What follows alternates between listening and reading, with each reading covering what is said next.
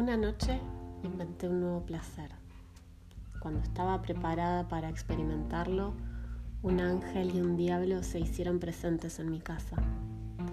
Los dos estaban ante mi puerta discutiendo sobre el placer que yo había creado. Es pecado, decía uno. Y el otro, con el mismo tono, le contestaba, es una virtud. ¿Quién era quién?